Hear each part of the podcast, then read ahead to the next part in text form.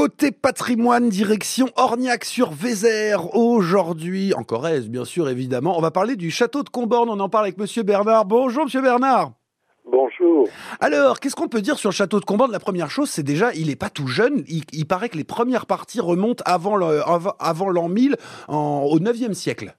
Oh, vous savez, c'est un site qui est... Je préfère dire un site. Un hein, site, qu'un château. Il y a un château, bien sûr, une grosse demeure euh, assez rustique euh, dans le genre limousin, mais c'est un endroit qui a un passé historique de tout premier ordre. Alors on entend toujours parler de Turenne, de Ventadour, mais il faut savoir que à l'origine de ces vicomtés, il y a les Combornes. Voilà. D'accord. Mais l'occupation du site remonte beaucoup plus loin puisque on peut dire qu'en langue celte, Combor, Comboros veut dire boucle de rivière et nous sommes dans la vallée de la Vézère, précisément dans une boucle, un cingle de la Vézère. D'accord. Oui, en plus, on est dans un bel endroit. Euh, ah, c'est un site, oui. voilà, qui se situe sur un éperon. On est la, forteresse en fait est sur un éperon rocheux. Hein, ça domine un petit peu la, la Vézère. Bien sûr, ben vous savez, tous ces endroits étaient choisis pour, euh, pour leur côté facile à défendre. Hein, et, et, la, la Vézère faisait déjà une, une défense naturelle magistrale. Hein. Alors, on peut pas résumer, euh, Monsieur Bernard, mille ans d'histoire, ce serait trop compliqué. Mais qu'est-ce qu'on peut dire? Quels événements marquants se sont passés dans ce dans ce château euh, quelle, quelle période a marqué cet édifice? Bien, écoutez, euh, l'histoire des seigneurs, euh, des occupants de Comborne qui vont donner les seigneurs, les vicomtes de Comborne, euh, moi je les remonte jusqu'à l'an 745 à peu près. Avant, c'est un peu plus délicat et on tombe dans les légendes.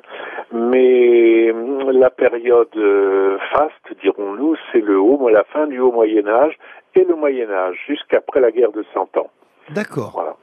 Oui, donc ça, ça, nous renvoie à une période vraiment très ancienne et puis très fantasmée. On a, on a beaucoup de fantasmes sur cette époque. Ah oui, oui. Forcément. Euh, hein. D'ailleurs, moi j'ai un fantasme extraordinaire, ce serait d'être transposé à cette époque-là pour voir comment ils vivaient et comment c'était. Mais bon, on n'en est pas encore là. Je pense qu'on serait surpris de la, la, la quantité de nature qu'il y avait à l'époque par rapport à aujourd'hui. On a dû perdre un petit peu. Pas non, pas forcément?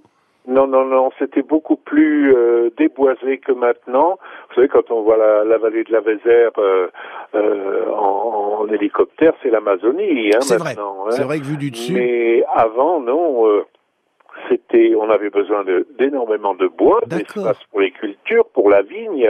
N'oublions pas que c'était une région viticole importante. Vous voyez qu'on en replante même vers le Saillant et il y avait une, grosse activité viticole dans la, région. D'accord, donc bah, vous voyez déjà on apprend quelque chose. Euh, je, voyais effectivement une nature plus mise à l'honneur, mais effectivement le bois à l'époque on en avait énormément besoin, et puis on n'hésitait pas peut-être à déboiser les forêts parce qu'elles avaient le temps de repousser, donc c'est vrai qu'on a, on n'avait peut-être pas le, le, même regard. Monsieur Bernard, je vous garde sous la main parce que c'est passionnant ces histoires qui remontent à plus de 1000 ans. C'est dire le prestige, là vous nous avez renvoyé en 745, euh, c'est quand même pas tous les pays, si j'ose dire, en Europe qui peuvent se vanter d'avoir une histoire aussi, aussi grandiose, aussi large en tout cas. On continue d'en parler, tiens, juste après ça.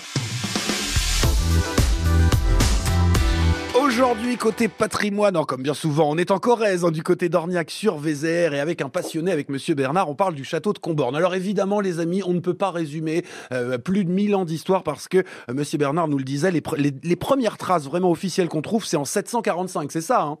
C'est ça. C'est quand même assez incroyable. On va bientôt arriver à 1500 ans euh, d'histoire. Alors, euh, du coup, plutôt que de parler du passé, parlons de l'avenir, parce que ça intéresse euh, pas mal de monde, cette histoire. Vous êtes concerné par le loto du patrimoine. Le, monument a été retenu par la mission Berne.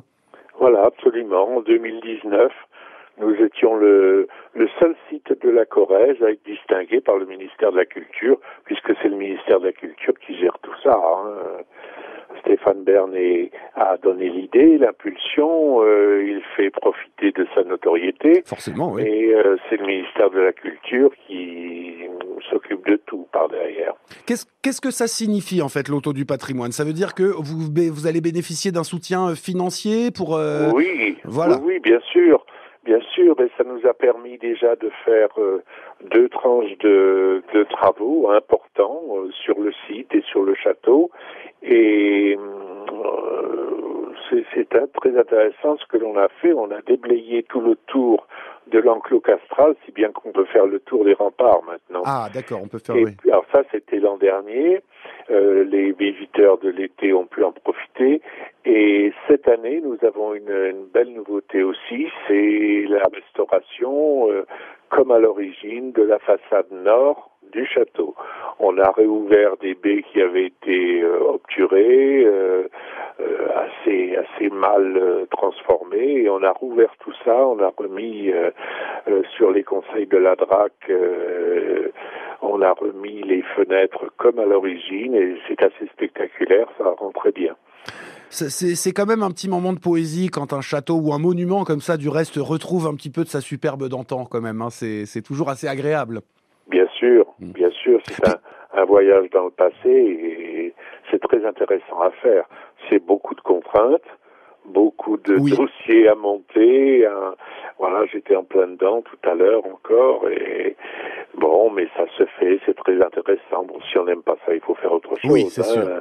Voilà. Il faut bien expliquer aux gens, euh, Monsieur Bernard, que la, la, la partie administrative, quand on réhabilite euh, du patrimoine comme ça, c'est très compliqué. On ne peut pas évidemment faire ce qu'on veut, appeler le premier artisan venu et refaire la façade soi-même. Euh, c'est très, euh, ça, ça prend du temps en fait. Ce sont des ah, démarches. Vous qui... avez des contraintes. Vous Exactement. avez surveillance de la DRAC. Il faut prendre des architectes du patrimoine qui vous guident dans les travaux et qui surveillent les travaux. Mm.